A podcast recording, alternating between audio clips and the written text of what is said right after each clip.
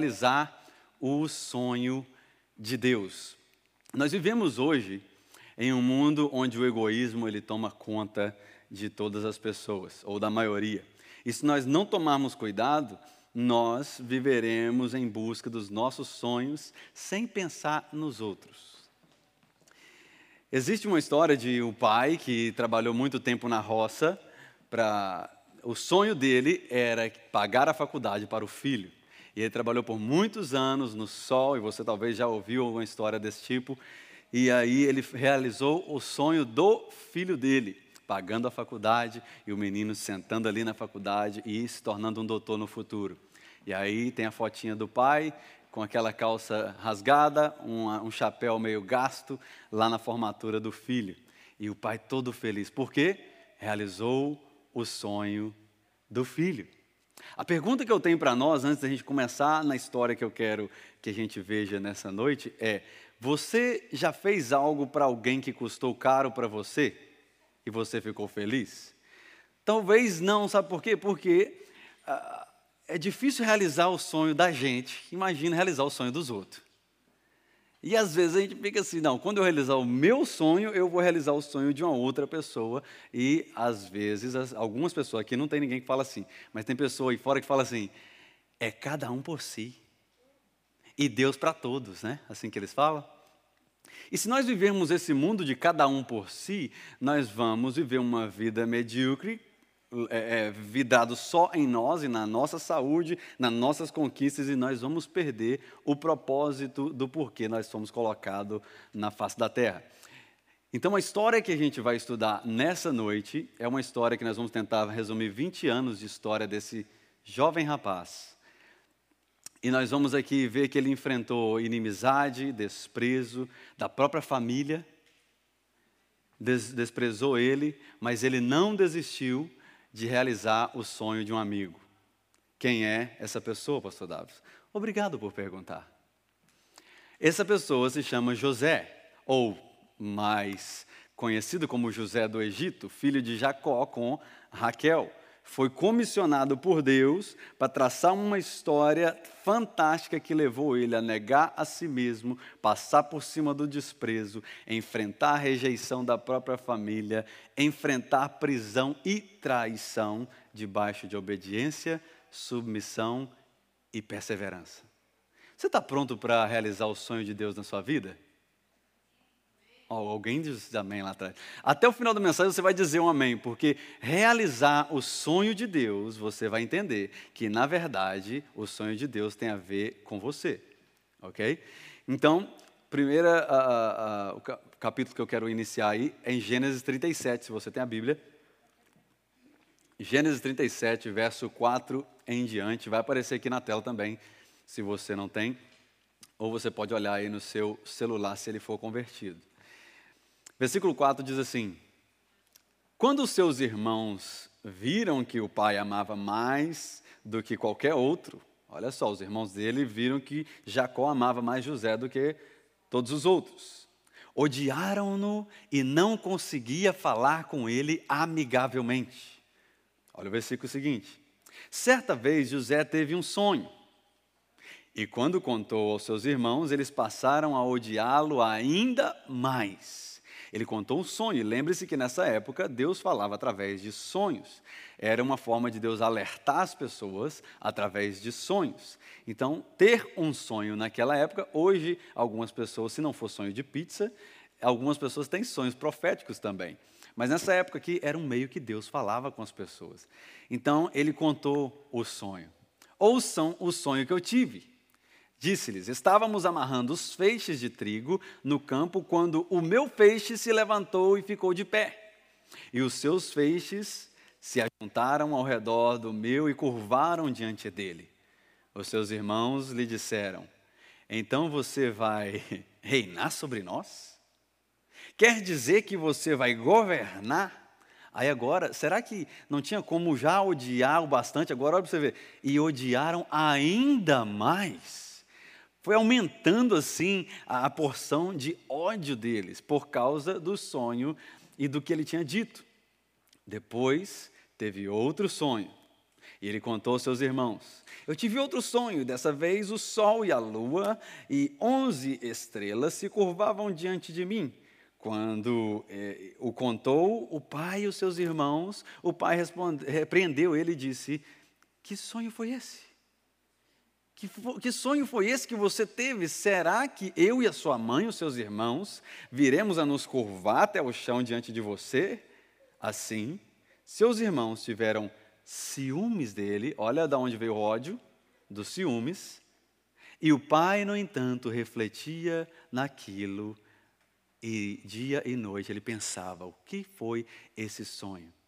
José era alguém obediente. Aqui era um adolescente, por volta dos seus 17 anos, ele escuta a voz de Deus falando que um dia ele estaria numa posição onde os seus pais e os seus irmãos se prostrariam perante ele. Mas para um jovem ouvir isso é algo um pouquinho precipitado. Imagina você dizer para o seu filho: oh, quando você fizer 18 anos, eu vou te dar uma Ferrari. Ele vai ficar como? Mas a vida ela é linda, por quê? Ela nos ensina. A vida ela nos leva a passar por coisas que nós não queremos para nós chegarmos onde nós queremos. E a obediência é o caminho para essa realização dos sonhos de Deus nas nossas vidas. José era obediente ao seu pai. Olha agora o versículo 13. Israel disse a José: Israel aqui é Jacó. Como você sabe? Os seus irmãos, eles estão apacentando o rebanho perto de Siquém. Vem aqui, pois eu vou enviá-lo até eles. O que, que ele disse? Sim, Senhor, respondeu ele. Agora, uma obediência que custou quase a própria vida de José, porque ele obedeceu ao seu pai, falou: Ok, meus irmãos estão tomando conta de ovelhas, eu estou aqui, mas o meu pai me enviou até eles, eu vou lá ver como meus irmãos estão. Agora, não sabia ele que essa viagem lhe custaria muito caro. Realizar o sonho de Deus na sua vida custa caro. Quando ele chegou perto dos seus irmãos, sabe o que, eles estavam planejando? Uma festa para celebrar o sonho dele. Não, mentira. Olha o versículo 19 e 20. Olha o que eles disseram quando viu ele de longe. Lá vem aquele sonhador. E diziam uns aos outros: E agora? Venham, vamos matá-lo e jogá-lo numa dessas cisternas e diremos a, a que um animal selvagem o derrotou, o devorou. Deveremos então, dere, veremos então o que será dos sonhos dele. E eles planejavam então matar José. Mal sabia eles que José só estava cumprindo uma ordem do pai, sendo obediente. Agora, um dos seus irmãos ali falou: Vamos fazer o seguinte, vamos matar ele. Não, Vamos vender, porque assim a gente ganha alguma coisa e a gente fala com o nosso pai que a gente é, que ele morreu e assim a gente Vende ele. Eles venderam para os ismaelitas.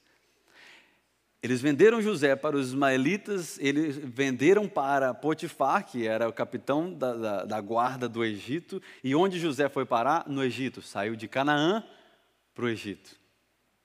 E agora foi trabalhar, servir de escravo, por causa da obediência. Às vezes a gente pensa que a obediência não vai trazer consequências ruins, ruins para nossas vidas. A, conse a, a consequência da obediência é o tratamento. Quando você obedece a alguém, aquela pessoa te disciplina. Então, como José começou a obedecer o pai dele, como José obedeceu à voz de Deus, o que aconteceu aqui é que ele começou a experimentar o preparo de Deus para realizar o sonho do próprio Deus. Agora, o que nunca falta na obediência a Deus é presença de Deus. José foi servir a Potifar lá no Egito, saiu de perto da sua família, imagine só como estava a cabeça dele agora. Aí, agora no capítulo 39, olha o que acontece, versículo 2 em diante. Olha o que não pode faltar na sua vida. O Senhor estava com José. As pessoas podem tirar você da onde você estava, podem rejeitar você, podem não acreditar nos planos que Deus tem para a sua vida, mas o Senhor estava com José por causa da sua obediência, de modo que foi um homem próspero na casa do seu senhor egípcio. Este percebeu que o Senhor estava com José e o que fazia prosperar em tudo o que ele realizava. O senhor de José se agradou dele e José lhe serviu. Potifar o encarregou da sua casa e lhe confiou todas as suas posses. Imagine só. Você rejeitado pelos seus irmãos, você rejeitado pela sua casa, você vendido como escravo, aí agora você chega lá e você está servindo como escravo na casa de um capitão do exército, e ele fala assim: O Senhor está com esse cara. O Senhor está com esse cara, então eu vou confiar nele alguma coisa. Ele começa a confiar um pouquinho, começa a confiar mais um pouco, e aí ele fala: Uau, quer saber? Eu vou deixar tudo sobre as mãos desse rapaz, por quê? Porque o Senhor está com ele. Crente, imagine você. Você está tentando ser obediente, você está tentando ouvir a voz de Deus, e aí você está levando lapada da vida o tempo todo. Não perca a presença de Deus, porque no momento em que você perder a presença de Deus, não é o dinheiro, não é a saúde, não é. Nada vai fazer você ficar satisfeito, mas se você tem a presença de Deus, mesmo que você perca tudo, você tem tudo com você. Porque quem tem a presença de Deus tem o favor de Deus o favor de Deus estava sobre José. Mas diga assim: mas nem tudo é maravilha. Claro, estava ele servindo, tudo estava prosperando na casa, todas as pessoas observando e falando: olha só, tudo José põe a mão, as coisas vão para frente. José ele faz o negócio e as coisas andam. E aí, o que, que aconteceu? A mulher de Potifar olhou para José e falou: Esse cara é bonito. José era um cara bonito, igual eu, assim, mais ou menos. E ele era um cara que. Alguém riu, né? Mas eu sou bonito. A minha esposa sabe que eu sou bonito, né? Amém. José era um cara bonito. E a esposa de Potifar olhou para ele e falou: Quer saber? Eu vou tentar deitar com esse cara. E aí, olha agora no versículo 11 ao 15 do capítulo 39. Certo dia ele entrou na casa para fazer as suas tarefas e nenhum dos empregados se encontravam ali. Quando você está sozinho, aí está o perigo. Ela o agarrou pelo manto, dizendo: Deite-se comigo. Ele, porém, sabe o que, ele fez? Fugiu, crente. Você não resiste o pecado, você foge dele. Ele fugiu ele, porém, fugiu da casa, deixando o manto na mão dela. E quando ela viu que, ao fugir, ele tinha deixado o, o manto na sua mão, chamou os empregados da casa e disse: Olha aí, Jezabel, olha, vejam este hebreu, nos foi trazido para me insultar. Ele se aproximou de mim para abusar de mim. Mas eu gritei, quando me ouviu gritar por socorro, ele largou o manto é, ao meu lado e fugiu de casa. Mentirosa! Mas sabe de uma coisa? Ela era esposa do capitão da guarda. Quem ia acreditar em José? Ninguém. Aí o que, que acontece? Qual que você acha mais fácil? É você ser governado pelas suas emoções e cair em pecado? Ou você manter a fidelidade e viver uma vida com propósito? Porque eu, eu fico olhando para a história de José e eu fico assim: uau, Davi, o rei Davi, ele viveu depois de José.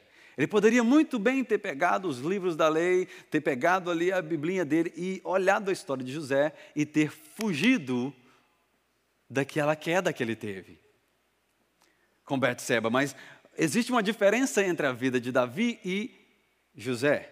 Davi ele envia os seus guerreiros para a batalha e ele envia a arca da aliança para a batalha. A arca da aliança representava a presença de Deus. José, todo lugar que ele pisava, a presença de Deus estava com ele. O, qual é a diferença então entre Davi e José? Um decidiu estar longe da presença de Deus e caiu em pecado. Outro estava com Deus e ele fugiu do pecado. Você não vai cair no pecado se você não afastar de Deus. Põe isso na sua cabeça. No dia em que você cai em pecado é porque você está distante do Senhor. Perto de Deus não tem como você cair em pecado. Não existe uma forma do inimigo tentar te derrubar se você estiver perto do Senhor. Então, o propósito de, de José era agradar o coração de Deus, era realizar o sonho de Deus e não o dele, porque senão ele estaria agora murmurando. Por isso, ele não permitiu que os desafios tirassem o foco da vida dele. Os desafios, eles testam a sua perseverança. Você sabia disso? Se não existisse desafio, não tinha para que você perseverar. Não é porque você está fazendo tudo certinho que você será compreendido o tempo todo. As armadilhas da traição, elas acontecem para testar a posição do nosso coração dentro do processo. Você precisa ter o coração testado antes de Deus realizar algo na sua vida. Você precisa ter o coração testado para que quando você chegar onde Deus quer para você, você não ficar de narizinho empinado e saber que foi Deus que colocou e não foi mérito seu. E era isso que Deus estava fazendo com José. Olha o que aconteceu com ele: foi parar na cadeia. E aí imagina como está agora a mente desse jovem. Uau, eu saí para obedecer o meu pai. Primeiro, eu conto um sonho, meus irmãos, eles ao invés de celebrar comigo, eles ficam com inveja. Minha família está contra mim. Aí eles me jogam num poço, decidindo se vai me matar ou não, me vendem para o Egito. Aí eu vim para cá agora, parece que as coisas estavam caminhando para a minha vida. Cheguei num local onde as coisas começaram a prosperar e olha o que aconteceu. Fui lançado de novo na cadeia. Ó oh, céus, ele não tinha motivos para murmurar o suficiente? Tinha, mas se você olhar a história de José, ele na cadeia, olha o que aconteceu com ele, não vou, não vou falar não, eu quero ler para você, versículo 20 ao 22. Mandou buscar José, isso Potifar, e lançou na prisão, em que eram postos os prisioneiros do rei. Olha o erro de Potifar, colocou ele na prisão, que era para os prisioneiros do rei. Enquanto José esteve na prisão, marque isso na sua Bíblia se você tem ela o Senhor estava com ele. Você vai para a prisão, o Senhor não está preso na prisão, mas ele entra na prisão para libertar você. José entra na prisão e aí imagine só, lá dentro da prisão, Uai, mas Deus, o senhor está aqui dentro? Estou. Ah, mas o senhor vai ficar preso comigo? Não, eu vim aqui para te libertar. Você primeiro eh, tem que entender o seguinte: antes de você sair das prisões físicas, você tem que estar liberto mentalmente. Uma pessoa que ela é aprisionada mentalmente, você pode dar a chave do carro, você pode dar passagem para ele, que ela não sai do lugar. Não tem nada impedindo ela, mas mentalmente existem cadeias prendendo ela de realizar as coisas. José era um cara que estava dentro da prisão física, mas a sua mente nunca ficou presa às coisas que o inimigo fazia. Por quê? Porque ele tinha como foco realizar o sonho de Deus. Independente da situação que a vida colocasse José, ele tirava de letra. Por quê? Ele perseverava em tudo, ele nunca murmurava enfrentando desafio em cima de desafio, pois ele sabia que o Senhor estava presente em todos eles. Se ele fosse murmurar, eu sei que você tem muita história para murmurar. Eu sei que se eu fosse dar um microfone para você e para você falar dos seus problemas aqui, você talvez ia ficar umas duas horas falando.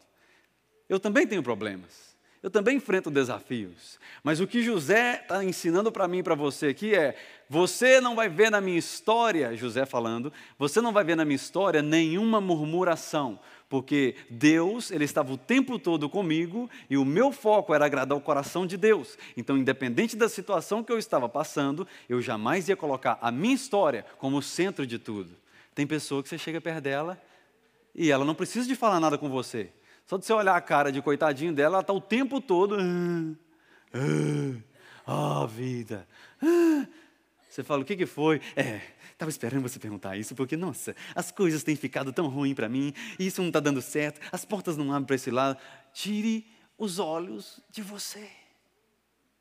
José, ele está nos ensinando algo aqui, olha, dentro da cadeia, sabe o que, que ele fazia? Ele interpretava sonhos. Tinha gente lá dentro precisando da ajuda de José. Imagine se fosse você e eu lá, coitadinho, falasse: assim, Não, não, conversa comigo não. Eu já estou aqui injustamente e você está querendo que eu te ajude? Não, não, não, não, não, não estou em ponto. Alguém precisa de me ajudar e eu não vou ajudar ninguém. Você ajudando alguém, você está adquirindo o passaporte para sua ajuda. Olha agora no, no capítulo 40, verso 12 ao 15. José disse: esta é a interpretação para o sonho, porque aqui ele está fazendo a interpretação para o, sonho de outros presos que estavam lá dentro. E ele disse eh, para ele: Olha, esta é a interpretação, os três ramos que você viu são três dias, dentro de três dias, o Faraó vai é, exaltá-lo e restaurar a sua posição, e você servirá a taça na mão dele novamente. como costumava fazer quando era copeiro do rei. Ah, quando tudo estiver indo bem para você, olha o pedido que ele fez, lembre de mim e seja bondoso comigo. Fale de mim a Faraó e para que me tire dessa prisão, pois eu fui trazido para cá à força da terra dos hebreus e também não fiz nada para ser jogado nesse calabouço. Mesmo diante das falsas acusações, da calúnia contra a vida dele, ele manteve confiante e teve comunhão com Deus e aí ele pede ajuda. Aí sabe o que, é que acontece? O cara sai da prisão, o cara é restaurado a posição dele e esquece de José. Mais dois anos dentro da cadeia. Imagine só, você mais dois anos dentro da cadeia, lembrando que você ajudou um cara, ele está lá fora e agora ele esqueceu de você.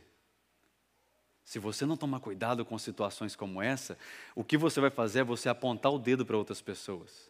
Eu estou aqui, mas eu fiz o bem para aquele cara, mas ele não me ajudou. Você não vê na história de José ele fazendo isso. Ele manteve a comunhão com o Senhor. O desafio, ele só pode parar a pessoa que desiste. A, a, a, perseverança, ela faz você quebrar ciclos, romper ciclos na sua vida. Então, ao invés de murmurar, ao invés de desistir porque não tem ninguém te ajudando, quebre o ciclo. Pressione mais um pouquinho. Insista mais um pouquinho. Ah, tá, tá, tá, tá ruim isso aqui. Ah, vou Brasil. Não, não, não, não, não, aguenta mais um pouquinho. Ah, tá ruim isso aqui, vou mudar de estado. Aguenta mais um pouquinho. Ah, tá ruim isso aqui, eu vou ver o que, que Deus tem para mim lá. Se você não criar raízes, você nunca vai descobrir o que Deus tem para a sua vida. E José estava aqui, eu vou perseverar, porque a vida está me levando para algum lugar. Ele não sabia onde, mas o que ele sabia é: Deus está comigo. Então, na viagem, quando Jesus está no seu barco, tem uma musiquinha que a gente cantava quando era criança: Meu barco é pequeno e grande é o mar, Jesus segura minha mão, Ele é meu piloto e tudo vai bem na viagem para Jerusalém. Quando Jesus está no seu barco, não precisa de você apavorar pode enfrentar prisões, pode enfrentar rejeição, as coisas podem não estar onde você quer, mas tenha certeza de algo: Deus está comigo, então eu não vou desistir. Agora, vire para essa pessoa bonita que está do seu lado, se você tiver alguém bonito do seu lado, e fala assim: tire os olhos de você. Tire os olhos de você, crente. Eu e você precisamos tirar os olhos de nós mesmos, porque José estava prestes a chegar na posição que Deus queria para a vida dele. José estava prestes a sair da cadeia, mas ele tinha um grande, uma grande qualidade que todos nós devemos ter. Ele não tinha os olhos nele. Ele sempre visava ajudar alguém. Tire os olhos de você. Olhe no capítulo 41 agora, verso 14 ao 16. O faraó mandou chamar José, porque agora quem teve o sonho foi faraó. E aí agora, dois anos depois, faraó fala, uau, ninguém tem como interpretar esse sonho. Aí o copeiro lembra de José. Nossa, o Zé, esqueci dele na cadeia. Faraó, o negócio é o seguinte, tem um cara lá na cadeia que ele pode interpretar seu sonho. Aí José vem. 41, verso 14 ao 16. O faraó mandou chamar José, que foi trazido depressa do calabouço, depois de se barbear, trocar de roupa, apresentou-se a Faraó e disse a José: Eu tive um sonho que ninguém consegue interpretar.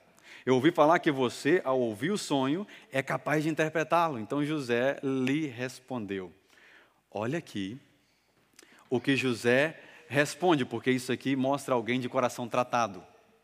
Longe de mim é Deus quem dará ao Faraó a resposta favorável. Ou seja, não sou eu que interpreto os sonhos, é Deus que faz. Ou seja, quando eu tive um sonho, eu disse para meus irmãos: eu tive um sonho, e o sonho era isso, isso e isso. Mas a minha vida que eu estou vivendo não tem nada a ver com o sonho que eu vi. Mas sabe o que, que eu entendo, Faraó? Conjecturando aqui. É que Deus é quem realiza sonhos. É Deus é quem vai interpretar esses sonhos aqui. Então José estava de coração tratado. Quando ele teve o sonho, ele disse que era um sonho de Deus e não dele. E agora ele está pronto para revelar esses sonhos de Faraó. E lembre disso, um sonho realizado sem o coração tratado, ele pode virar pesadelo. Às vezes nós buscamos muito as realizações, buscamos muito chegar aonde a gente quer, mas a, alguma coisa é, você tem que aprender no meio do caminho. Não queime etapas. Não, o americano fala, don't cut corners. Não tente adiar o processo. Entenda que em todos os passos da sua vida você precisa aprender algo. Eu tinha um amigo que ele estava nos Estados Unidos e aí, desde que ele chegou, ele sempre falava: Ah, meu sonho é comprar essa moto. E a moto tal, lá do Brasil, a moto. Eu vim para cá, eu vou trabalhar e eu, vou juntar o dinheiro, eu vou comprar essa moto, porque essa moto é a moto dos meus sonhos. E você conversava com ele durante três anos, eu só escutava isso. É a moto, é a moto que eu vou comprar, é a moto. Esse é o meu sonho. Se eu comprar essa moto, acabou, realizei meu sonho da minha vida e tal. Três anos se passaram, ele juntou o dinheiro da moto dele, e um dinheiro para gastar. E ele falou: Quer saber, Davi, eu vou embora, porque meu pai ele tem muitas condições. E ele já falou comigo: Eu posso ir embora, que ele vai me dar ainda uma terra e eu não preciso de comprar minhas terras. Então, o dinheiro que eu juntei durante três anos, vou realizar meu sonho. Vou comprar minha moto e eu tenho dinheiro aqui para mim gastar com o que eu quiser. Tem alguma coisa de errado nisso? Não. Mas sabe qual era um problema? Ele bebia muito. E eu sempre falava com ele: você precisa maneirar a sua bebida. Porque ele bebia e ele dirigia. Ele bebia e ele andava de moto aqui. Eu falava com ele: não beba e dirija. Ele foi para o Brasil, chegou no Brasil, realizou o seu sonho, comprou a sua moto, estava feliz, tirando foto e mostrando as terras que o pai deu para ele. No terceiro dia que ele estava com a moto, saindo de uma festa, bateu num poste e morreu na hora. Você acha que é esse o sonho que Deus tem para sua vida?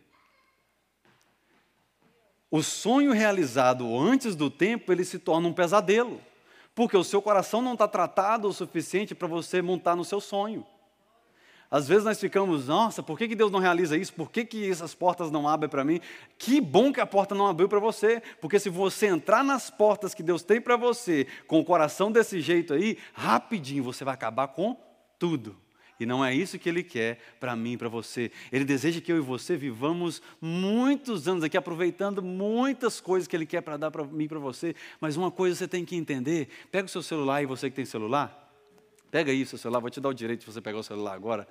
O único momento que você pode pegar o seu celular no culto. Abra a sua câmera. Abra a sua câmera, vire a, a foto para o lado de você aí, como se você fosse tirar uma selfie. Isso. Está olhando para você? Bonito ou feio, isso aí, você tem que contentar, é com o que você está vendo aí. É isso aí mesmo. Você está olhando para você, não está? Ok. Você decidir nessa noite, continua olhando para você, só escuta aqui, mas olha, olha para essa foto aí que tá, você está vendo aí. Você decidir nessa noite a realizar os sonhos de Deus e não os seus, o que você vai estar fazendo, na verdade, é realizando os sonhos de alguém que Deus ama. Porque o sonho de Deus é te abençoar. O sonho de Deus é te dar um futuro. O sonho de Deus é que você prospere. E sabe qual é o sonho de Deus? Realizar os sonhos dessa pessoa bonita que você está olhando nessa câmera aí. Olha aí. Dá um aplauso ao Senhor agora. Fala assim: Eu não sou bonito, não, mas eu entendi a mensagem. Porque às vezes nós focamos no nosso sonho. Não, pastor, esse negócio de realizar sonho de Deus, não. Deus, ele está interessado em você. E no dia em que eu tirar os olhos de mim e eu começar a viver os sonhos de Deus, eu vou começar a cair no poço e eu falar assim: eu estou no poço, mas eu vim aqui, foi a mandado do meu pai em obediência. Eu fui vendido para o Egito, mas eu estou aqui, eu sei que Deus tem um sonho na minha vida e eu não vou murmurar. Eu agora fui acusado injustamente, eu não queria ficar com essa mulher, fui lançado na prisão por ser alguém obediente, submisso à minha liderança, mas uma coisa eu tenho certeza: o sonho de Deus envolve eu. Você precisa ter essa certeza. O sonho de Deus envolve você e Deus não vai chegar lá sem você. Deus quer que você chegue com Ele. E é isso que Deus estava fazendo com José. José, fique calmo, porque eu estou trazendo você para o Egito para que você abençoe pessoas. O quê? Imagine só alguém que uh, enfrentou tudo isso e escutar essa palavra de Deus, tal, às vezes é assim que acontece com a gente. Você escuta uma palavra de Deus falando assim: Eu vou te abençoar, e você fala: Eu? Logo eu? Olha quem eu sou, olha o que eu já vivi. Eu não mereço. Olha as coisas que eu faço. Você acha que Deus está afim de realizar sonhos e vai me incluir nisso? É isso que ele falou com José. Porque obediência, submissão e perseverança leva você a quebrar ciclos, a você a alcançar as bênçãos do Senhor, porque as bênçãos do Senhor, ela traz riqueza e não traz dor alguma, como diz em Provérbios 10, 22. Ou seja, aquele que caminha com Deus, ele desenvolve essa sabedoria que diminui a causa das dores e das decisões impensadas e egoístas. Tire os olhos de você Tire os olhos de você, porque Deus é quem cuida da sua vida. Eu sei que tem algumas pessoas que cuidam da sua vida também, mas Deus é quem cuida da sua vida. Tem pessoa que tem tempo extra, ele cuida da vida dele e da sua. Mas você não precisa de ficar focado em cuidar da sua vida ficar o tempo todo falando, não, não tenho tempo para isso, não tenho tempo para aquilo, não tenho tempo para ajudar aqui, não tenho tempo para ajudar aqui, não tenho tempo. E Deus está te dando uma oportunidade de você fazer conexões que vão levar você à realização do propósito dele. Se José negasse ao seu pai ali, pai, não, não vou lá não olhar meus irmãos, por quê? Porque eles não gostam de mim. Ele impediria a realização do sonho de Deus na vida dele. Então, muitos nãos que nós estamos dizendo está fazendo nós desviarmos o nosso foco, porque nós estamos com um ego inflado, nós estamos vivendo uma vida egoísta e nós não liberamos perdão. Então, no dia que Deus pediu para abençoar Fulano, eu vou porque eu amo ele, mas no dia que Deus pedir para abençoar Ciclano, eu não vou e não abençoo porque não merece. Que coração é esse? Eu e você não merecíamos nada e Jesus pagou tudo por mim e por você. E agora José, ele está na posição agora de honra, porque ele realiza aqui, a, a, o, ele, ele transmite a Faraó o sonho de Faraó, e Faraó fala assim: né, Eu vou precisar de você agora para governar o Egito. E aí Faraó sabe o que ele faz? Ele dá um talão de cheque em branco para ele, que ele dá o anel de selo do rei, e José passa a ser o segundo homem mais poderoso do Egito. Aí você escuta essa fase da vida de José e você fala: Uau, José é o cara, eu quero ser José. Você quer ser José? Pensa direitinho, porque ele passou por algumas coisas para chegar na posição que ele estava. E quando ele chega na posição que ele estava, ele está com o coração tratado, porque uma pessoa que chega na posição de governo sem o coração tratado, o que ela faz é humilhar pessoas, é falar: agora chegou a minha vez de revanche. Mas não passava nada disso no coração dele, por quê? Porque ele estava com o coração tratado. Nós só entenderemos a prosperidade dos céus quando nossos olhos estiverem em Deus e não em nós. Ele fala para Faraó: é sete anos de prosperidade, Faraó, e sete anos onde você vai ter escassez. Então você precisa, ele fez o cálculo, ele falou: nós precisamos fazer isso, isso e isso, para que depois desses anos de bonança, nós estejamos capazes de vender para as pessoas e assim nós, eles se tornaram a, a nação mais poderosa dali da região. Por quê? Porque José estava no comando e ele era alguém que tinha sabedoria do alto sobre ele. Faraó confiou tudo sobre a vida de José e ele ali construiu a sua família, ele ali teve filhos, ele vivia bem no palácio, com dinheiro, com posição, não precisava de mais nada da vida, mas um belo dia, um teste para o seu coração voltou à tona. Por quê? A fome estava ao redor e a fome chegou a Canaã. Quando a fome chega a Canaã, a Canaã Jacó, Israel, ele vira para os seus filhos e falam: Filhos, vocês precisam ir ao Egito para vocês comprarem algo. Senão a gente vai morrer de fome. Eles vão para o Egito e chega lá, quem é o governante do Egito? José. O irmão a quem eles pensavam que estava morto. Mas eles não sabiam que José estava lá. E agora eu quero ler, para a gente partir para o final. Quero ler o capítulo 45 com você, verso 1 ao 4. Verso 1 ao 4 diz assim no capítulo 45. A essa altura José não podia mais conter-se diante de todos os que estavam ali. Porque aqui no capítulo 45, os irmãos dele já haviam estado na presença dele por mais duas vezes. E ele reconheceu eles de início. Mas eles não reconheceram José porque ele estava diferente. Ele estava falando a língua egípcia. Ele foi para lá, ele teve que aprender uma nova língua. Então ele, ele conversava com os irmãos dele com um tradutor. O tradutor que traduzia tudo o que ele estava falando, porque ele não queria que os irmãos descobrissem que era ele. E aí, agora, no capítulo 45, ele já não está se aguentando. Ele queria ver seus pais, ele queria ver sua família. E aí ele falou: Olha, saiam todos da minha presença. Assim ninguém mais estava presente quando José se revelou aos seus irmãos. Ele chorou tão alto que os egípcios o ouviram. E a notícia chegou ao palácio de Faraó, e então José disse a seus irmãos: Eu sou José. O meu pai ainda está vivo?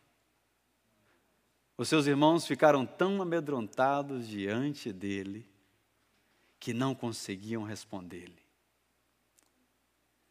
Por favor, cheguem mais perto de mim, disse José aos seus irmãos. Quando eles estavam aproximando de José, ele disse: Sou eu, José, o seu irmão, aquele que vocês venderam para o Egito. E eu imagino eles pensando assim: pronto, estamos mortos agora. Ou seja, agora quem está nas decisões aqui sou eu. Agora vocês estão percebendo que o sonho que eu tive lá no passado não era meu, era de Deus. E então José, em um só versículo, ele revela o porquê viveu tudo o que viveu, o porquê sofreu tudo o que sofreu e o porquê enfrentou tudo o que ele enfrentou. Versículo 5 do capítulo 45. É o versículo chave da vida de José. Olha o versículo 5. E agora, não se aflijam, nem se recriminem por terem me vendido para cá. Marque isso agora, é a parte mais importante de toda a história de José.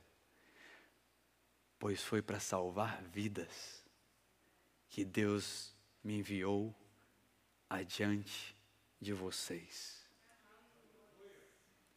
foi para salvar vidas que eu passei por tudo que eu passei. Será que você está com o coração tratado o suficiente para virar para aquela pessoa que não te ajudou quando você precisava, não contribuiu para a realização do sonho de Deus na sua vida, e aí você virar para essa pessoa e falar assim: o porquê que eu estou onde eu estou é para te ajudar, é para salvar a sua vida.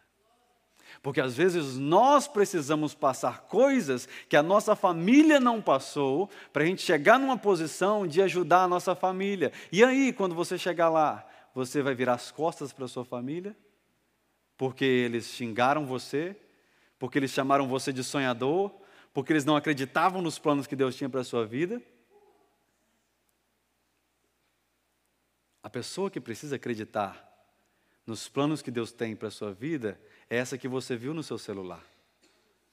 É você. Se você contar com alguém para ela acreditar no sonho que Deus tem para a sua vida mais do que você, I'm sorry, o ano que vem você desiste. Não vai muito longe, porque tem pessoas que ela está com você porque você está onde você está. Tem pessoa que ela só está na prisão com você porque não tem como ela sair. Mas quando ela sair, ela não vai lembrar de você. Aí você vai ficar assim: uau, a gente vivia a mesma coisa, a gente cresceu junto, e olha lá o que fez comigo. Coração sendo tratado o tempo todo. Quer realizar o sonho de Deus? Tire os olhos de você. Obedeça ao Senhor, se submeta à vontade dEle e persevere em meio às provações, para quando você chegar onde José está agora, você falar: Foi para salvar vidas que o Senhor me enviou diante de vocês. Jesus, ele foi o maior exemplo que a Bíblia pôde citar de alguém que foi desprezado por todos, alguém que foi humilhado, alguém que enfrentou morte e morte de cruz, e no final da sua vida, o que, que ele diz? Pai, eles não sabem o que eles estão fazendo. E alguém que na cruz reconhece Ele como Senhor e Salvador, ele vira e fala: Hoje mesmo a sua vida muda, porque foi para salvar vidas que eu entreguei a minha. Deus está pronto para colocar você no próximo nível. Aleluias, eu sinto profeticamente de falar isso aqui. Deus está pronto para colocar você no próximo nível, mas não se assuste se o próximo nível for um poço. Porque até no poço ele cuidou de José, o poço não tinha água. Porque se tivesse água ele morria afogado. Você comece a olhar as coisas boas em meio às situações ruins que você está vivendo, que você vai ver que não está tão mal assim, porque você está com Deus. Ah, foi lançado na prisão, mas graças a Deus, agora não tinha aquela mulher tentando fazer ele cair em pecado dentro da prisão. Proteção de Deus. Deus vai tirar você de onde você está no momento certo. O momento em que o meu coração e o seu coração estiver tratado, ele vai falar: agora eu posso depositar honra sobre ele, poder sobre ele, finanças sobre ele. Sabe por quê? Porque ele não vai ir pela revanche, ele não vai pagar o mal com o mal, porque ele está com o coração tratado. Aleluias, aleluias. Sabe por que você viveu tudo que você viveu? Sabe por que você enfrentou tudo que você enfrentou? Foi para ajudar alguém. Foi para chegar o momento onde você está hoje e falar assim: pastor está falando que eu tenho que ajudar alguém, mas quem precisa de ajuda sou eu. Deus é o seu ajudador. Tire os olhos de você. Aleluias. Você precisa de ajuda e eu também, mas não é eu que vou me ajudar, é Deus que me ajuda enquanto eu ajudo o próximo. Quantas vezes, eu já ouvi testemunhos assim também, mas já aconteceu na minha vida, de eu estar precisando de uma ajuda e o irmão chegar e precisar de uma ajuda e eu tirar do que eu não tenho e dividir com ele, e depois o Senhor colocar o dobro sobre minhas mãos. Você quer o dobro sobre as suas mãos? Como assim, se você está negando ajuda para o próximo porque você está focando só na sua vida? Ah, não, as pessoas estão indo na igreja porque elas não passam o que eu passo. As pessoas estão indo é, é, frequentar isso, isso, isso porque elas não têm o trabalho que eu tenho. Eu estou cansado. Eu estou em casa, eu quero ficar em casa, eu quero. Não, eu, eu, elas não sabem a situação que eu estou, elas não sabem a dor que eu estou passando. Deus sabe a dor que você está passando, mas tem outras pessoas com dores piores do que a sua, que quando você abraçar essa pessoa, a, quem vai receber a cura vai ser você. No dia que eu tirar os olhos de mim, eu começo a ser curado.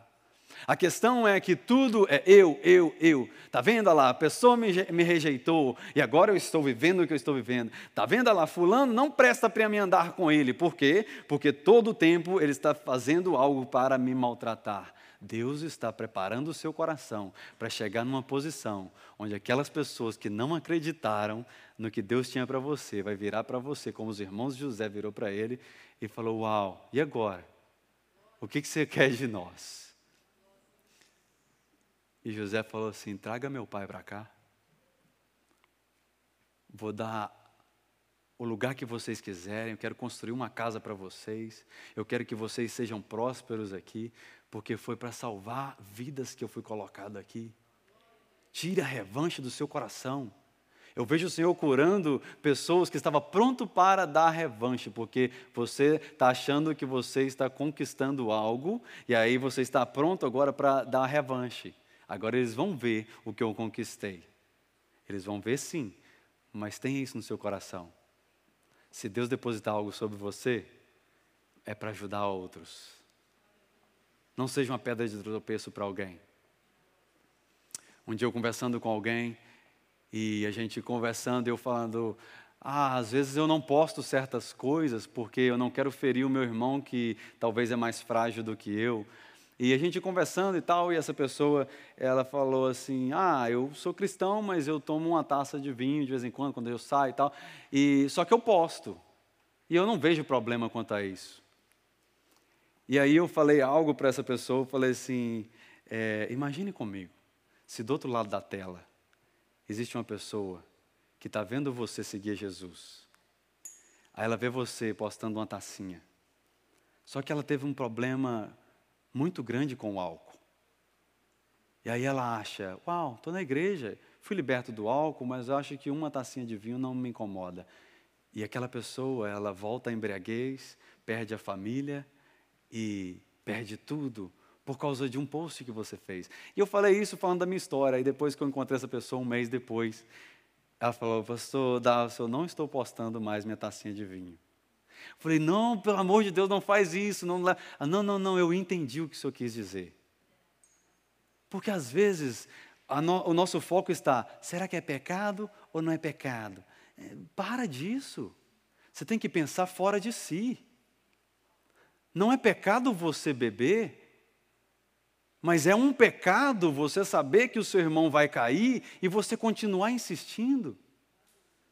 O que eu acho que vai prejudicar o meu irmão, igual eu estava contando para alguém hoje, eu, eu, baixei agora um novo aplicativo que tem só filme cristão, porque eu gosto de assistir filme de ação, mas perto do meu filho que é autista, eu não posso assistir um filme de ação, porque você sabe que ali eles falam palavrões. Eu consigo ouvir palavrões, você consegue ouvir palavrões, mas ele não, porque ele repete tudo o que ele escuta. Então, por causa dele, eu não escuto mais, eu não assisto mais filme de ação em casa. Ah, que vontade de assistir o filme, mas eu nego a mim mesmo porque eu estou querendo ajudar alguém. Você está vendo que o poder de ajudar alguém está sobre as suas mãos? Não pense que você precisa de alcançar a posição maior para você ajudar alguém. Não, não, não. Dentro da sua casa você pode ajudar alguém. Ao invés de lançar palavras de maldição, você não tem palavra de bênção, fica calado. Alguém que ligar para você e você não quer atender porque você, senão você ia maltratar aquela pessoa, não atenda. Ore primeiro. Feche seus olhos onde você estiver. Porque tudo que eu estou falando aqui, que não sirva de acusação. Eu não estou acusando ninguém, porque todos nós somos falhos, nós estamos aqui para aprender com as verdades de Deus, a nos portarmos como filhos de Deus. José foi um grande exemplo para a sua nação, mas sabe de uma coisa? José morreu, e o Egito se tornou um escravo, uma escravidão para o povo hebreu. Ficaram mais de 400 anos ali, porque porque deixaram de seguir a sabedoria divina. E aí Deus teve que levantar um outro corajoso, que deixou sua casa, deixou seus parentes, deixou sua família. Subiu no monte, ali preocupado com as suas ovelhinhas. E aí Deus aparece numa sarça ardente para ele. E aí Moisés olha e fala: Uau, o que acontecendo aqui? E Deus fala: tire a sandália dos seus pés, porque o lugar que você está pisando é santo. Eu preciso de levantar mais alguém que não tem os olhos fixos nele próprio, alguém que está disposto a voltar ao Egito e falar com o meu povo que o meu nome é o grande eu sou. O grande eu sou precisa que eu e você tiremos os olhos de nós mesmos. Aleluias Sinto de Deus de falar isso. Deus vai abrir uma porta para alguém aqui. Quando Deus abrir essa porta para você, o primeiro recurso que você pegar, observe ao seu redor. Deus vai colocar no seu coração alguém para você abençoar. Não esqueça disso. Deus vai abrir uma porta para você. Quando você estiver lá, você vai falar: Uau, não tem condições, foi Deus. Agora deixa eu olhar ao meu redor, porque eu preciso abençoar alguém como um voto em honra ao Senhor.